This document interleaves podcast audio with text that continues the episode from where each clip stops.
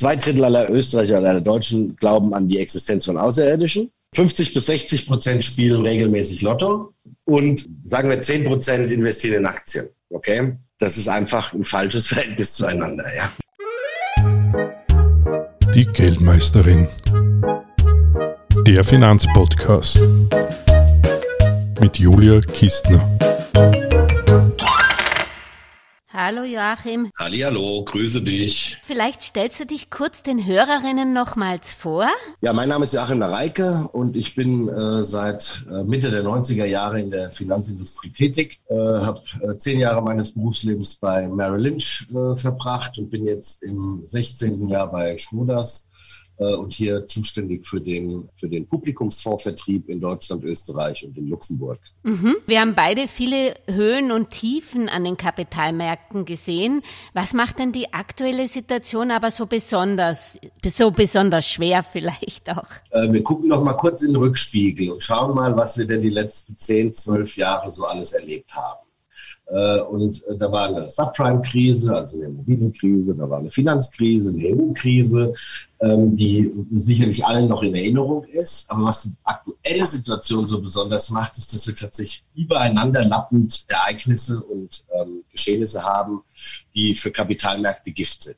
Mhm. Ähm, wir fangen mal damit an, dass wir, ähm, naja, eine Corona-Pandemie, äh, eine Corona-Pandemie hatten, die, glaube ich, die Wirtschaft weltweit vor äh, Aufgaben gestellt hat, äh, die, die vorher noch nie da gewesen sind. Mhm. Ähm, dazu kommt äh, und damit einhergehend ursächlich äh, sicherlich so eine Lieferkettenproblematik. Mhm. Das heißt, wir, die Grundfesten der Globalisierung werden so ein bisschen ähm, erschüttert, äh, von der wir immer ausgingen, dass sie, ähm, dass sie tatsächlich auch für, für die gesamte Welt, für die ganze Welt äh, gewinnbringend ist. Jetzt sehen wir die Schwächen auch von Globalisierung äh, sicherlich recht äh, offensichtlich sprich äh, Lieferketten. Wir hatten so ein kleines Event wie den Suezkanal, vielleicht kannst du dich daran noch mhm. erinnern. Wo das, äh, das war so ein bisschen ein Vorbote dieser, dieser Lieferketten-Geschichte. Mhm. Denn das kam äh, dann mit so einer gewissen Zeitverzögerung tatsächlich auch bei uns an. Ja? Äh, und nun haben wir natürlich ähm, schon eigentlich seit einigen Jahrzehnten, aber ganz bewusst und jetzt auch spürbar für alle die Klimawandel-Diskussion. Mhm. Auch da wird ähm, das erste Mal eigentlich in den letzten Jahren und Jahrzehnten, wo darüber gesprochen wird, tatsächlich auch Maßnahmen auf den Weg gebracht, die äh, sicherlich auch alte, eingefahrene Wege, ähm, sagen wir mal, so ein bisschen verbreitern und äh, ausweiten müssen. Fast jeder, äh, jede Firma, jeder Mensch, wir sind mit dieser Problematik ähm, betraut und vertraut und müssen jetzt handeln. Mhm. Äh, Stichwort ist da der Green Deal der EU, ähm, wo überall natürlich unglaubliche Summen äh, genannt werden, die diese, die diese Thematiken dann auch äh, bekämpfen sollen. Und jetzt, last but not least, kommt überlappend dazu natürlich noch die Energiekrise. Ähm, und ich meine, allein schon die Größe dieser Events ähm, führt ja insgesamt schon dazu, dass uns allen klar sein muss, hey, äh, hier bleibt im Grunde ja kein Stein auf dem anderen. Ähm, ich will aber auch gleich dazu sagen, Julia, ich, ich sehe darin auch grundsätzlich immer Chancen. Also grundsätzlich ist es so im Leben immer, können ist immer leichter als müssen. Okay? Mhm. Und die Zeit des Könnens haben wir verdaddelt. Und zwar wir alle. Mhm. Ja, äh, die Zeit des Könnens meine ich, dass wir hätten frühzeitig etwas gegen fossile Brennstoffe tun können. Wir hätten frühzeitig etwas gegen Abhängigkeiten tun können. Ähm, das Können ist jetzt leider vorbei. Das heißt, wir müssen. Und in Deutschland ist ganz besonders spannend zu beobachten, wie schnell es geht, äh, LNG-Terminals zu bauen, wenn man sie denn wirklich braucht. Mhm. Ähm, also das sind Genehmigungsverfahren von mehreren äh, äh, Jahren runtergedampft worden auf sechs Wochen. Und das bei einer ähm, grünen Beteiligung der Regierung, ja? Absolut, absolut. Also ich glaube, wir, äh, du verzeihst mir, wenn ich, wenn ich jetzt nicht so ausführlich über Politik sprechen ja. möchte, äh, weil das immer sehr, ähm, sehr problematisch sein kann. Aber du hast vollkommen recht, das ist natürlich Fakt, das ist eine Besonderheit, die übrigens auch Hoffnung geben kann, äh, weil das was mit Pragmatismus zu tun hat. Das heißt, es scheint irgendwie jetzt auch angekommen zu sein, was wir tatsächlich sofort tun müssen. Das ist das Gute und das Positive. Wenn wir uns anschauen, ich kenne jetzt die Zahlen für Österreich nicht ganz genau, du verzeihst mir das, ja. aber wenn wir die Abhängigkeit von Russland ähm, uns anschauen, wie sie in Deutschland vor ähm, der, äh, der, des Überfalls gewesen ist, dann war sie dramatisch hoch. mhm. äh, und sie ging erfreulicherweise relativ schnell auch signifikant zurück. Mhm. Das bedeutet, wenn man muss, kriegt man auch was hin. Das ist das mhm. durchaus Positive. Und ähm, ich glaube, dass wir, ähm, dass wir hier natürlich auch äh, auf einem ganz guten Weg sind. Ähm, ich sage ich sage immer anstelle Globalisierung so ähm, Lokalisierung. Lo ja, äh, ja. Ähm, so dass wir, dass wir verstanden haben, dass wir viele, viele Bereiche auch in unserem Einzugsgebiet, in unserem Zugriffsgebiet ähm, vielleicht auch wieder neu aufstellen müssen. Äh, und ich sehe da wirklich auch sehr, sehr große Aktivität von vielen, vielen handelnden Personen, übrigens inklusive der Politik, was natürlich wahnsinnig wichtig ist.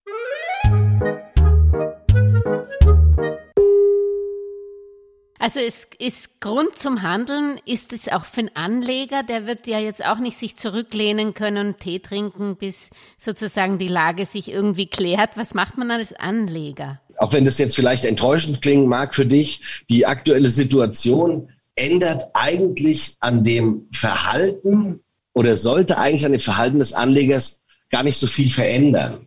Mhm. Also die Dinge, die ich jetzt sage, die zählten auch vor ähm, Corona, die zählten vor der Ukraine-Krise, die zählen eigentlich immer für Anleger. Äh, eines der, der ganz wichtigsten Dinge für Anleger ist Diversifizierung seines Vermögens. Mhm. Bedeutet, ganz glatt gesagt, nicht alle Eier in einen Korb legen, weil wenn der Korb runterfällt, sind eben alle Eier auf einmal kaputt. Was sollte man also tun? Man sollte möglichst viele Anlageklassen in einem Portfolio berücksichtigen. Mhm. Ja. Jetzt muss man aber wissen, dass man das nicht ausschließlich aus dem Zweck heraus tut, dass alle Anlageklassen auch zeitgleich eine positive Wertentwicklung beitragen. Mhm. Okay?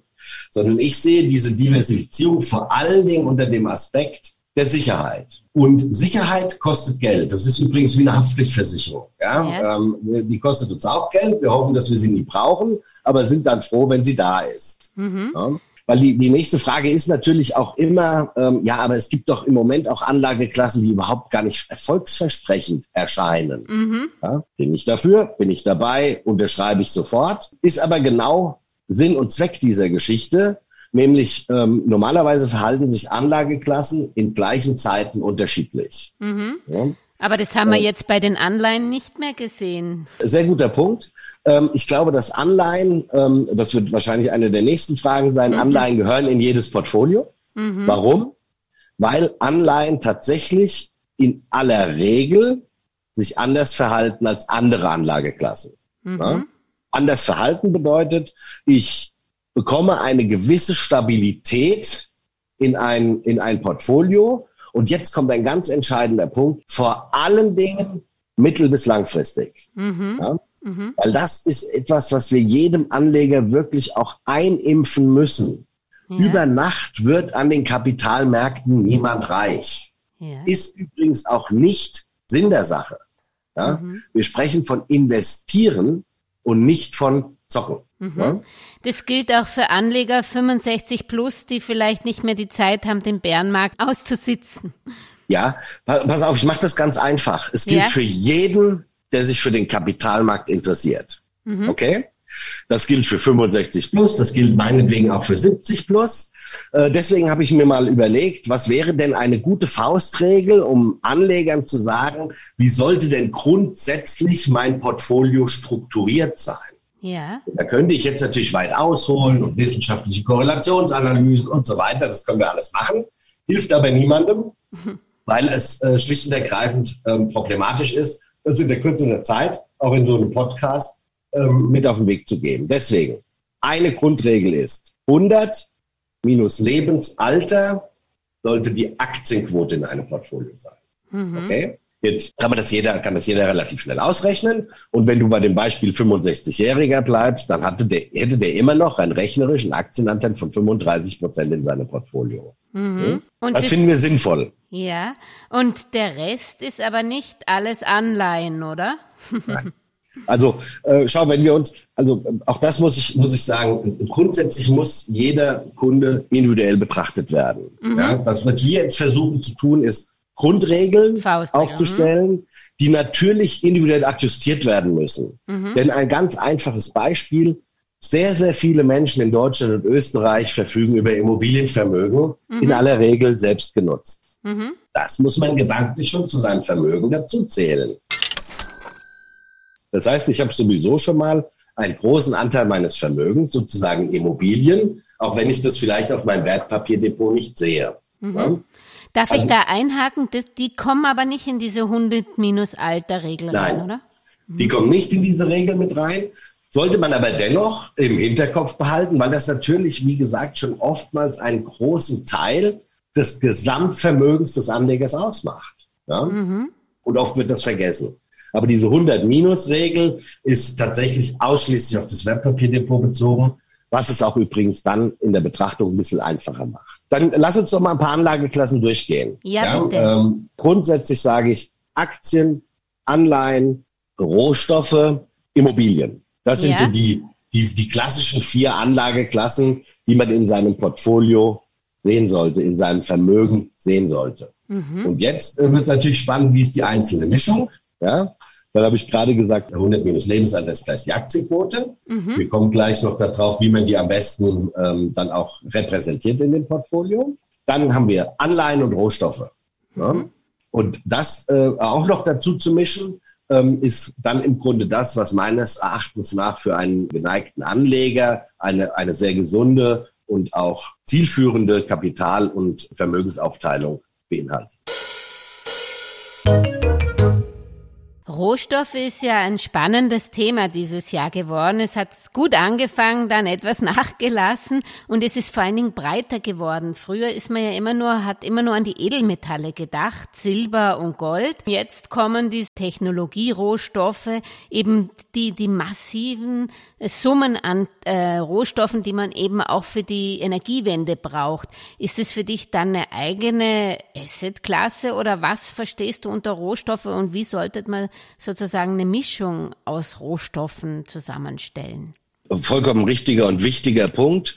Äh, am Beginn meiner Karriere ging es hauptsächlich um Gold ähm, und äh, um Silber. Das waren die sogenannten Edelmetalle. Mittlerweile sind wir auch so weiterentwickelt, dass wir sagen, okay, es gibt eben tatsächlich diese Industriemetalle, die eine, eine sehr, sehr große Rolle in unserem täglichen Leben spielen. Und das ziehe ich bei Rohstoffen zusammen. Das heißt, ähm, Rohstoffe bestehen für mich aus natürlich Edelmetallen, natürlich aber auch aus Industriemetallen, aus seltenen Erden, ähm, all diese Dinge, die für unser tägliches Leben wirklich auch entscheidend und wichtig sind. Und die Art und Weise, wie man den Rohstoffmarkt am besten abbilden kann in einem Portfolio, äh, ist äh, unserer Meinung nach über einen Rohstofffonds. Ein Fonds, der äh, in Rohstofffirmen investiert, die tatsächlich sich mit diesen Metallen beschäftigen, mit diesen für uns sehr wichtigen Rohstoffen beschäftigen.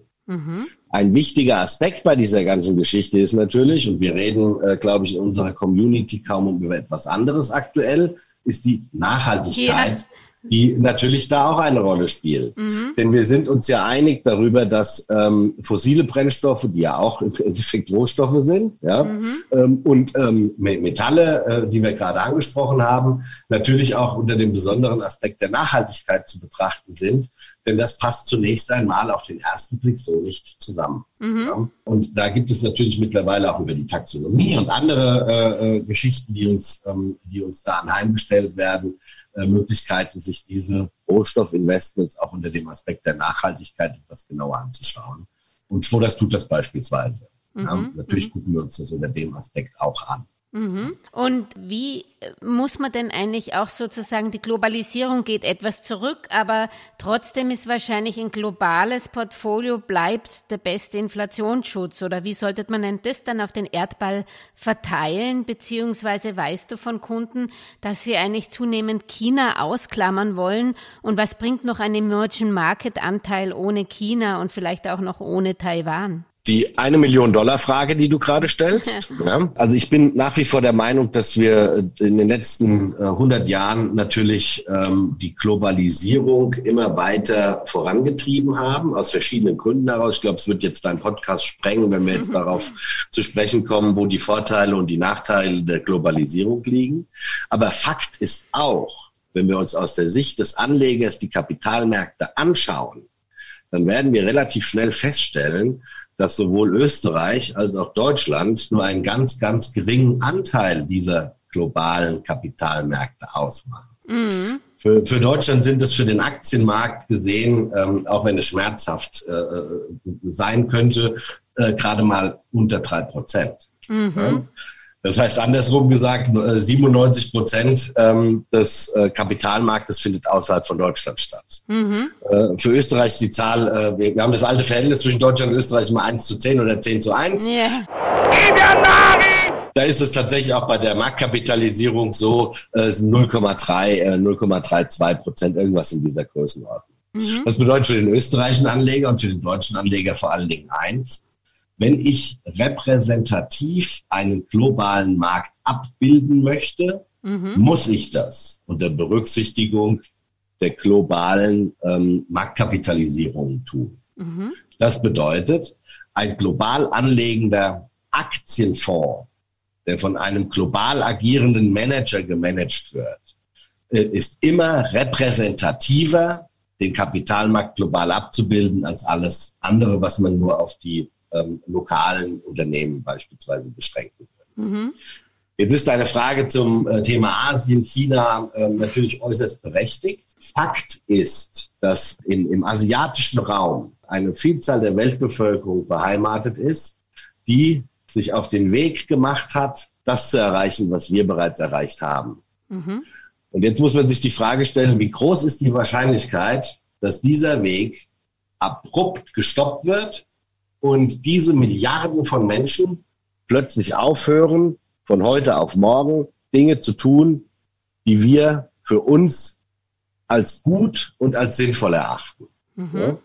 ganz platt gesagt, die Hälfte der Weltbevölkerung wartet noch auf sein erstes Auto. Ja? Mhm.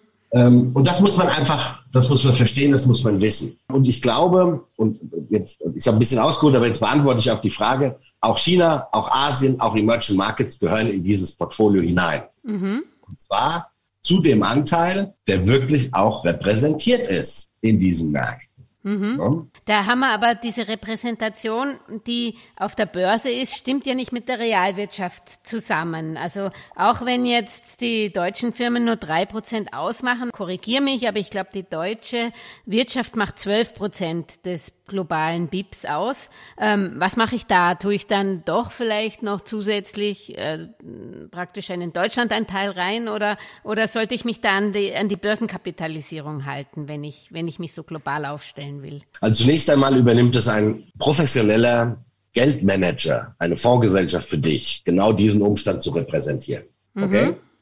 Du sagst, okay, ich möchte global investieren, aber da gibt es natürlich genau die von dir ab, äh, angesprochenen Abstufungen. Naja, ähm, wie ist denn das jetzt eigentlich? Sind zwar die Firmen nur drei Prozent, aber eigentlich machen sie ja viel mehr äh, aus. Ähm, wie kann ich das denn in meinem Portfolio repräsentiert wissen? Mhm. Und da kommt dann Schroders oder andere Fondsgesellschaften ins Spiel, sagen, ein vollkommen richtiger Punkt. Ich schaue mir mal an, wie äh, der Einfluss dieses äh, Unternehmens tatsächlich ist. Und es ist so wichtig und so gut und so groß, äh, dass ich das eben anders in dem Portfolio widerspiegeln Mhm. Und es wird gemacht. Genau das ist die Aufgabe eines professionellen Geldverwalters. Mhm. Ich glaube aber, äh, was auch noch besonders wichtig ist, ähm, um, um hier auch noch mal ganz klar zu machen, wie wichtig diese auch asiatischen Volkswirtschaften sind. Mhm. Schau dir das gesamte Weltwirtschaftswachstum an. Mhm. Ja? Auf der Welt, das Weltwirtschaftswachstum in den letzten Jahren meinetwegen auch einzeln da wirst du feststellen, dass ein sehr, sehr großer Anteil genau dieses weltweiten Wirtschaftswachstums aus genau diesen Volkswirtschaften stammt, die wir gerade angesprochen haben. Mhm, mh. Das würde sogar dafür sprechen, noch viel mehr Geld in diese mhm. Länder zu investieren. Mhm. Weil sind wir mal ganz ehrlich, ähm, die, ähm, der gute Börsenverlauf von Volkswagen in den letzten drei Jahren, als Beispiel mal, der kommt ja nicht daher, weil du dein viertes Auto gekauft hast. sondern der kommt genau daher, was ich gerade gesagt habe, dass es eben Menschen auf dieser Welt gibt, die das erste Mal sich für ein Volkswagen oder für ein Auto interessieren. Mhm. Ähm, da wird immer China genannt, aber es ist ja nicht nur China, sondern mhm. es gibt ja noch andere Volkswirtschaften, die da äh, sich extrem auch auf der Überholspur befinden. Mhm. Die sind in einem Stadium, was wir als Nachkriegsdeutschland bezeichnen. Mhm. Ja? Da sind die jetzt. Oh. Und ähm, wir, äh, Julia, sind auch mit einem äh, VW Käfer über die Alpen gefahren äh, in den Urlaub nach Italien, äh, der 16 Liter auf 100 Kilometern verbraucht hat ja. ähm, und äh, haben äh, über viele Dinge überhaupt gar nicht nachgedacht. Also nicht, nicht ich persönlich, sondern eben die Generation meiner Eltern und Großeltern über viele Dinge gar nicht nachgedacht, sondern wir haben das getan, weil wir eben ein, ein bisschen Wohlstand, äh, der sukzessive aufgebaut wurde, auch genießen wollen. Mhm. Also was ich, was ich sagen möchte ist, diese Länder gehören natürlich zum weltweiten Handel dazu und auch in einem Ausmaß, in einem Maße, das wir auf gar keinen Fall vernachlässigen dürfen. Mhm. Ähm, und äh, ich glaube, es ist eigentlich ganz gut beschrieben, wenn wir sagen, okay, Marktkapitalisierung auf der anderen Seite, aber auch Anteil am Wirtschaftswachstum auf der anderen Seite, das muss einfach ins Kalkül und betrachtet werden.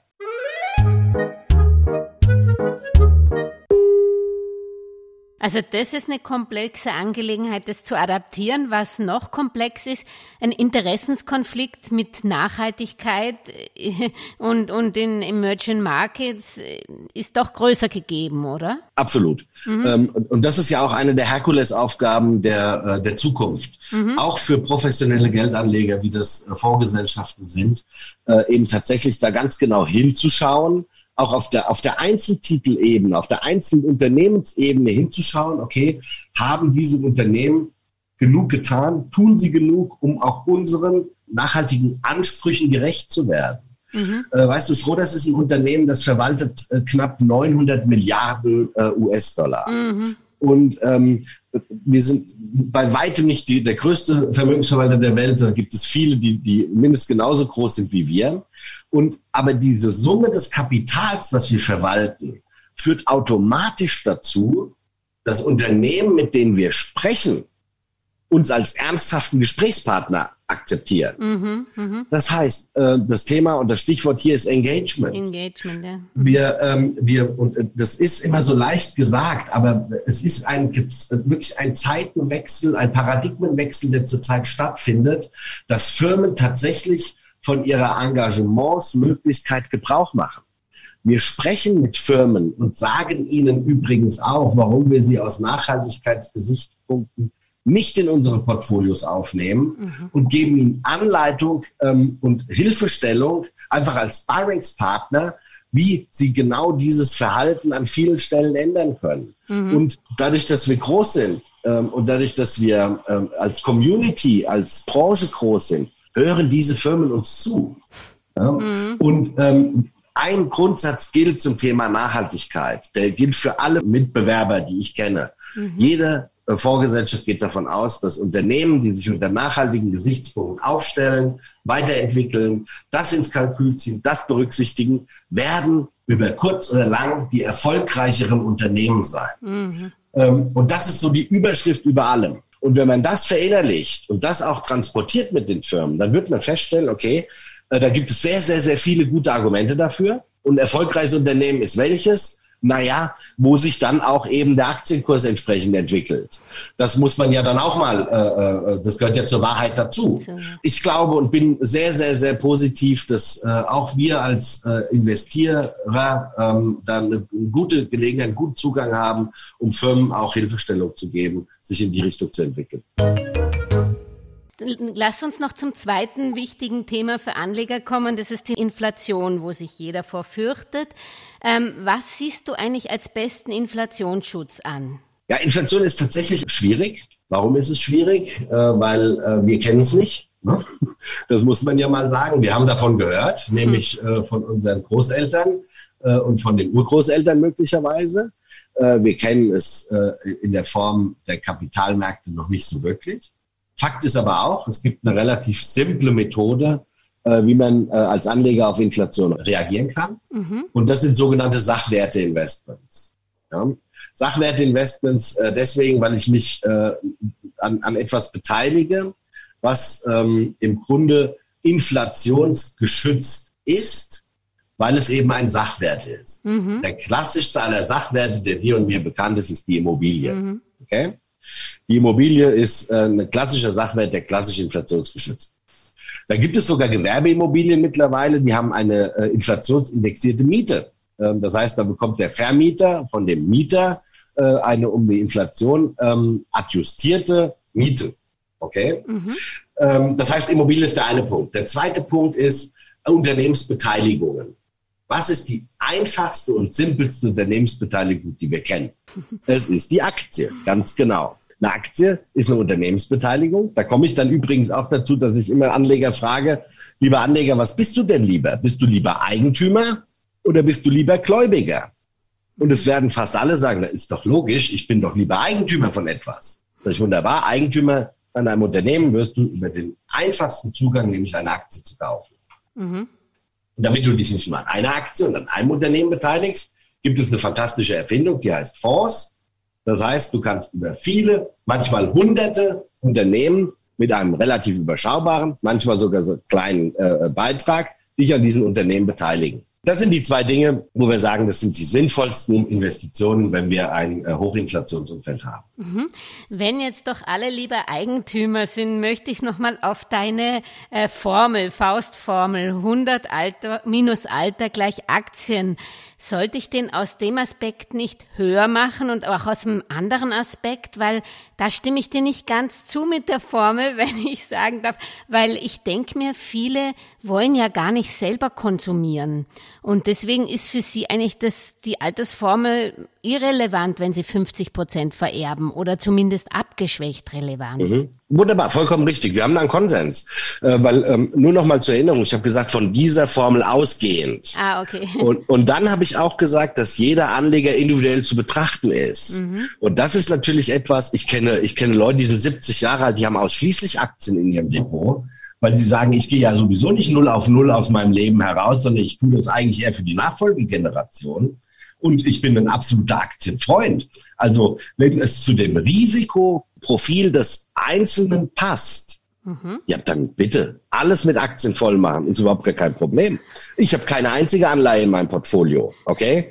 Ähm, aber ich bin auch nicht repräsentativ. Ja? Mhm. Das heißt, nur noch mal zur Wiederholung, das ist eine ganz ausgezeichnete Frage, weil sie uns tatsächlich auch dazu führt, dass jeder Einzelne auch individuell zu betrachten ist und er muss abgefragt werden, was ist denn deine Risikoneigung, was ist denn dein Investmentziel, was möchtest du denn erreichen damit? Und das sind dann die Gespräche, die eben Berater ähm, auch, auch mit ihren Kunden führen. Ähm, und die sind total wichtig, weil mhm. jeder ist unterschiedlich. Wir haben jetzt so eine Faustformel genommen, nochmal, ich wiederhole es, als Ausgangspunkt. Davon sollte man ausgehen. Und dann wird es adjustiert durch die individuellen äh, Anforderungen, die jeder hat. Äh, und da hast du vollkommen recht, es muss geschehen, das ist wichtig. Jetzt nochmal, dass wir ein bisschen in die Zukunft ohne Glaskugel blicken. Aber was wird uns denn die beiden nächsten Jahrzehnte so bewegen? Was werden deiner Meinung nach die Megatrends sein? Da gibt es ein paar Dinge, die sind offensichtlich und die werden, die werden passieren und die werden sich auch nicht mehr ändern. Also Energiewende ist gekommen, um zu bleiben. Mhm. Okay, das, ähm, das wird äh, uns äh, beschäftigen ähm, die, die nächsten Jahrzehnte auf jeden Fall. Also sprich Energiewende, Klimawandel, diese Themen, äh, das wird auf jeden Fall bleiben. Äh, ich glaube, es wird, wird Themen auf der Welt geben in den nächsten zwei Jahrzehnten, die wir heute vielleicht noch gar nicht kennen. Das ist etwas, was, was spannend ist und was ähm, auch sehr interessant sein wird zu beobachten. Ich glaube, dass die Arbeitswelt sich total verändert. Mhm ähm, und auch zukünftig sich total verändern wird. Ähm, ich glaube, ähm, dass wenn wir das, äh, wenn wir das mal ähm, irgendwie versuchen zu sortieren und äh, einfach mal äh, auch so ein paar, paar Schlagworte dazu, dazu geben ist, der Klimawandel beschleunigt sich weiter. Wie gesagt, der wird, der wird bleiben. Äh, ich glaube, dass die Globalisierung abnehmen wird, mhm. ähm, dass wir Lokalisierung so ein bisschen sehen werden äh, in vielen Aspekten. Mir fällt da vor allen Dingen Energie, mir fällt da vor allen Dingen Produktion, mir fällt da vor allen Dingen aber auch ähm, Arznei und äh, Medikamente etc. ein. Mhm. Ähm, das ist auch eine Lehre aus äh, übrigens der Corona-Pandemie. Mhm. Die Inflation wird, wird hoch bleiben aber keine, keine Hyperinflation sein. Erinnern wir uns daran, äh, Julia, es gibt ein einziges Ziel und einen einzigen Grund, warum es die EZB gibt. Ja. Das ist Preisstabilität. Mhm. Wir haben das ein bisschen vergessen die letzten Jahre und Jahrzehnte vielleicht, also Jahrzehnte zu viel, aber die letzten zehn Jahre vielleicht ein bisschen vergessen. Obwohl sie es gut geschafft hat bis jetzt. Ja, sie hat es äh, natürlich gut geschafft, aber dennoch, es war ja eine Enteignung der Sparer mit einhergehend, ja. nicht wahr? Also ähm, gut geschafft Negativ wäre es gewesen, wenn, wenn sie ihr Ziel erreicht hätten, nämlich ja. die zwei Prozent. Ja. ja. das mhm. wäre ähm, gut geschafft. Mhm. Ähm, ich glaube, es gibt äh, Mechanismen und auch äh, Handwerkszeug, wie man die Inflation in den Griff bekommen wird. Mhm. Und dann ist natürlich die Frage, ähm, was ist denn jetzt das Inflationsziel? Bleibt es bei zwei Prozent? Ich würde sagen, das ist so das Fernziel. Und da können wir uns auch wieder hinbewegen. Mhm. Ja. Der Autoverkehr wird sich ändern. Also ich glaube, dass äh, mindestens 70 Prozent des Automobilverkehrs alternativ betrieben werden wird. Mhm. Ähm, das ist ein ganz wichtiger Paradigmenwechsel, insbesondere für Österreich und auch Deutschland, mhm. äh, weil es was mit der ähm, heimischen Industrie zu tun hat. Mhm. Ja, da, hängt, da hängt das hängt zusammen. Äh, Ölverbrauch wird runtergehen, fossile Brennstoffe werden runtergehen. Ähm, das, ist, das ist logisch. Das ist dann die Konsequenz aus den Dingen, die wir gerade anstoßen. Ähm, ich glaube, dass 50 Prozent der Mitarbeiter im Homeoffice arbeiten werden. Ähm, das, äh, Im Moment sind es übrigens nur 5 Prozent äh, tatsächlich. Nur? Ja, mhm. ähm, also das wird, das wird ansteigend sein. Das hat dann wiederum Auswirkungen möglicherweise auf Büroimmobilienmärkte und andere. Ähm, man sieht, es hängt unheimlich viel einfach auch permanent miteinander zusammen. Das sind mhm. dann so Aktion gleich Reaktion, diese äh, äh, Dinge. Ähm, der Einzelhandel wird sich dramatisch verändern. Mhm. Ähm, das haben wir äh, zu Corona-Zeiten schon, schon mitbekommen. Mhm. Ähm, aktuell sind übrigens nur 10 Prozent des Einzelhandels über Online. Mhm. Ja? Gefühlt ist das ja viel mehr. Viel mehr ja? Ja. Aber es ist tatsächlich so, dass es mhm. aktuell nur 10 Prozent ist. Ähm, wir, äh, wir, gehen davon aus, dass es bis in den nächsten äh, fünf, sechs Jahren auf über 40 Prozent steigern wird. Mhm. Und daran kannst du übrigens auch erkennen, wer davon profitieren wird. Mhm. Ja? Also, und, und wer darunter leiden wird. Das ist äh, auch klar.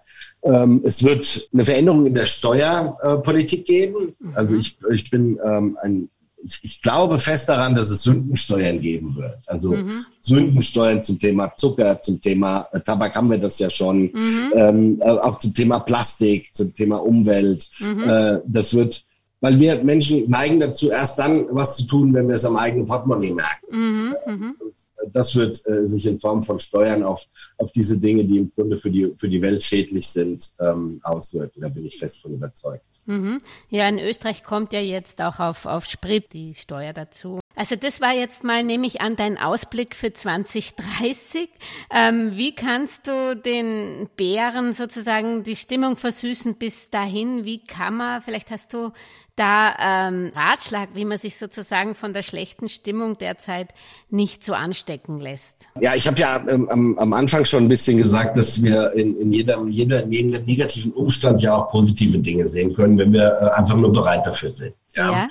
Ähm, Weißt du, ich bin jemand, der sagt, das Glas ist für mich immer halb voll. Ja, ähm, das ist, ich finde es total wichtig, äh, weil die Erde wird sich weiter drehen. Mhm. Wir werden äh, schwierige Zeiten haben, ist überhaupt gar keine Frage. Es war aber schon immer klar, dass irgendwann auch wieder etwas schwierigere Zeiten kommen. Mhm. Was jetzt, was jetzt meiner, meines Erachtens auch für Anleger total wichtig ist, dass man jetzt nicht den Kopf verliert.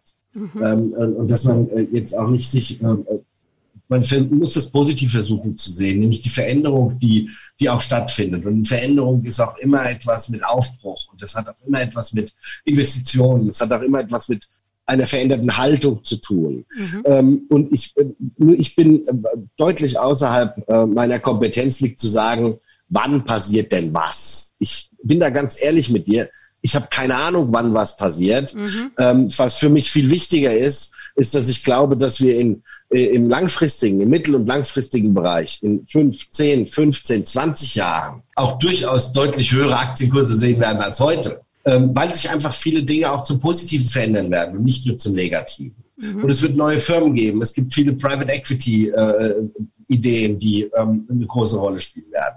Ich habe vorhin gesagt, wir werden wahrscheinlich über Industrien sprechen, die wir heute noch gar nicht kennen, mhm. äh, weil sie sich noch nicht entwickelt haben und weil sie bisher noch nicht als, als lohnenswert erachtet werden. Also wir, ähm, es gibt einen Grund, warum wir aufrecht laufen und nicht auf allen Vieren. Ja? ähm, also wir äh, haben schon auch eine gewisse Anpassungsfähigkeit und eine gewisse Lernfähigkeit und ich bin einfach optimistisch, dass uns äh, viele Dinge gut gelingen werden. Das ist jetzt furchtbar unkonkret gewesen, deswegen machen wir es konkret. Okay? Bitte. Ähm, nehmen wir einen Anleger, der, äh, sagen wir mal, der hat heute 10.000 Euro und mhm. möchte diese gerne investieren. Und der ist ähnlich optimistisch wie du und ich und sagt, hey, irgendwie wird es schon weitergehen und ähm, da werden sich Chancen auftun. Ähm, wann wird das der Fall sein? Und dem gebe ich folgende, ähm, folgende Empfehlung. äh, 10.000 Euro, da würde ich sagen, investiert 30 Prozent deiner 10.000 Euro sofort. Und zwar am besten in einen global anlegenden Aktienfonds, der, wie gesagt, die Weltkapitalisierung äh, abbildet und in allen möglichen Regionen dieser Welt, aber auch in allen möglichen Branchen dieser Welt profitieren kann. Mhm. Das heißt 10.000 Euro, 30 Prozent davon sofort, das sind 3.000 Euro. Die anderen 7.000 Euro, also die anderen 70 Prozent, nimmst du Taschenrechner und teilst das durch 24. 24 steht für Monate, also sprich zwei Jahre. Und dieses, äh, diesen Betrag, den wir dann rausbekommen, den investiert der Anleger und zwar ab dem jetzigen Monat, jeden Monat. Unabhängig davon gehen die Märkte hoch, gehen sie runter, was machen sie, investiert er das ganz sklavisch die nächsten 24 Monate, den übrig gebliebenen Betrag. Und wenn er dann vorher noch bereit ist, zu sagen, okay, ich möchte mindestens zehn Jahre investiert sein, ist das meiner Einschätzung nach ein ganz fantastischer Weg, hier auch erfolgreich zu investieren. Nochmal, nicht alles auf einmal, verteilt, ähm, kontinuierlich, regelmäßig, aber wirklich diszipliniert. Nicht zwischendrin aufhören und sagen, ach nee, möchte ich nicht und dann lieber doch nicht im Moment so schlecht. So schlecht wäre gut, weil ich kriege einfach für mein gleiches Geld mehr Anteile. Mhm. Das funktioniert übrigens auch mit Erdbeeren. Ja? Also wenn du dir vornimmst, jedes, jeden Monat des Jahres für 20 Euro Erdbeeren zu kaufen, gibt es Monate, bekommst du weniger Erdbeeren und es gibt Monate, bekommst du viele Erdbeeren. Mhm. Und ähnlich ist das da auch. Ähm, ich muss nur eben durchziehen, das regelmäßig, kontinuierlich äh, und wirklich diszipliniert zu tun. Und ja. letzter Satz, zehn Jahre mindestens bereit sein, das dann auch liegen zu lassen. Mhm. Gut, das ist die neue 30-24-10-Regel von Joachim Nareike. Ich werde sie noch in den Show Notes posten. Danke. Und sagte auch herzlichen Dank für die aufmunternden Worte zum Schluss. Danke für die Einladung, Julia, und bis demnächst, okay? Ja, tschüss. Ciao.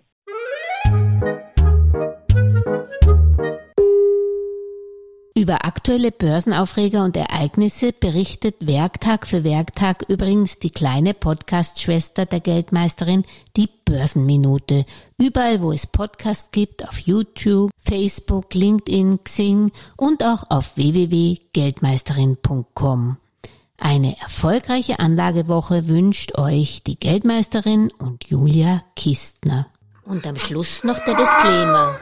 An dieser Stelle wie immer der wichtige Hinweis, dass die Inhalte dieses Podcasts, der Videos und der Webseite geldmeisterin.com ausschließlich der allgemeinen Information dienen und die ganz persönliche Meinung der Geldmeisterin und von Julia sind.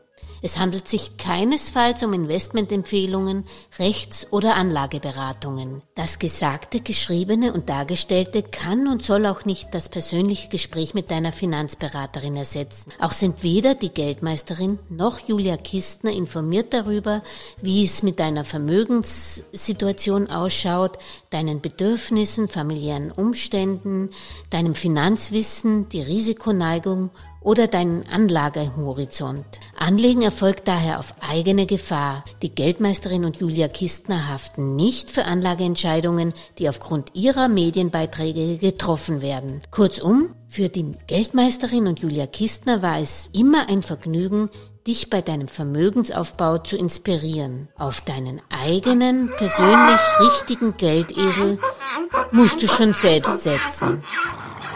Viel Erfolg!